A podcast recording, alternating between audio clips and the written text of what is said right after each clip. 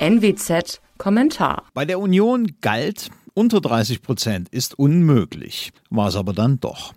Die CDU ist nun mit dem schlechtesten Ergebnis aller Zeiten keine Volkspartei mehr.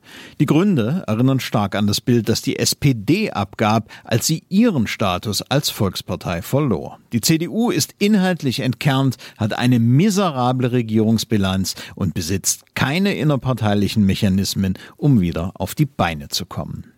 Das ist ein Erbe der 16-jährigen Ära Merkel. Auf der Ebene der Tagespolitik lautet ihre Bilanz verfallende Infrastruktur, digitales Entwicklungsland, ideologisierte Energiepolitik, Atomausstieg, der dem postulierten Klimaschutz schadet, Kontrollverlust bei der Einwanderung, planlose Außenpolitik, Transferunion, Inflation, verschleppte Eurokrise. Hinzu kommt eine groteske Bürokratie, die wie Mehltau über dem Land liegt. Auf der strategischen Ebene hat Merkel über fast zwei Jahrzehnte hinweg versucht, linke Themen durch Übernahme zu neutralisieren. Für den Machterhalt, aber nie aus Überzeugung. Am Ende ist die ewige Kanzlerin damit zum Schaden Deutschlands gescheitert. Auf der CDU-Niederlage steht der Name Merkel. Mit Mindestlohn, Frauenquote, Mütterrente, Rente ab 63 und Mietpreisbremse flossen die sozialen Wohltaten. Gleichzeitig wurde der Markt, in dem freie Individuen frei miteinander interagieren, in seiner Funktion beschnitten und überdies als Kollateralschaden die Marktwirtschaft der Verächtlichmachung preisgegeben. Unterdessen ist die Steuer- und Abgabenquote so hoch wie nie. Der Staat nimmt, der wertschöpfende Bürger blutet. Konzepte für eine nachhaltige Wende in der Steuerpolitik gab es nie. Inzwischen sind nur noch 15 Millionen Deutsche überhaupt wertschöpfend tätig. Die CDU hat die aber längst vergessen, obwohl sie es doch sind, die vom Verwaltungsbeamten bis zum Bundestagsabgeordneten alles finanzieren. Die CDU ist zudem desorientiert. Eigenverantwortung, Leistungsethos und Leistungsgerechtigkeit, Subsidiarität, alles Fehlanzeige im Wertekanon.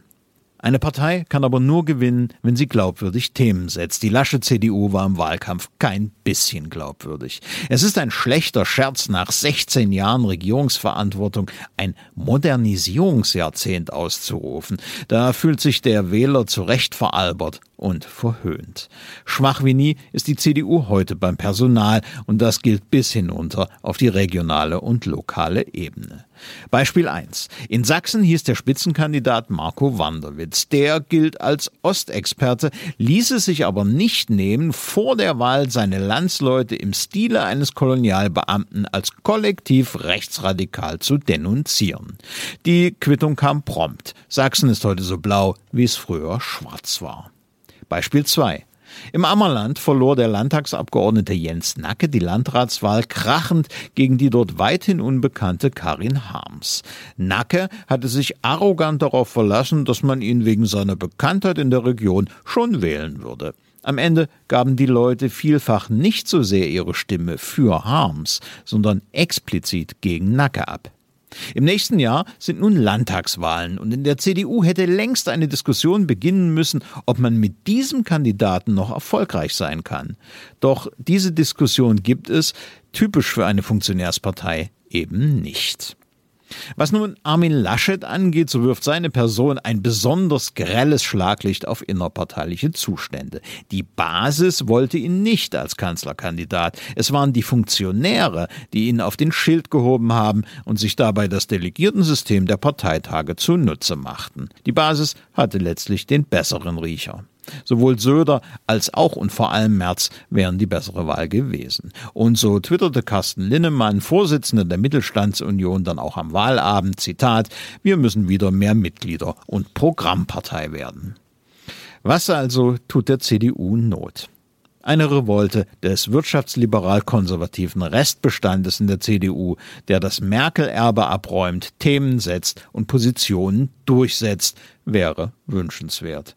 Vor allem aber muss sich die Union insgesamt auf eine Politik für diejenigen im Lande besinnen, die den Karren ziehen und eben nicht mehr eine solche für Klienten vom rundum versorgten Staatsdiener bis zum subventionsbesoffenen Wirtschaftskapitän treiben. Ob das in der Opposition oder als Kanzlerpartei geschieht, ist belanglos. Von Belang ist, dass es im Moment nicht so aussieht, als erbarme sich in der CDU irgendjemand des eigenen Ladens. Mein Name ist Alexander Will. Sie hörten einen Kommentar der Nordwestzeitung.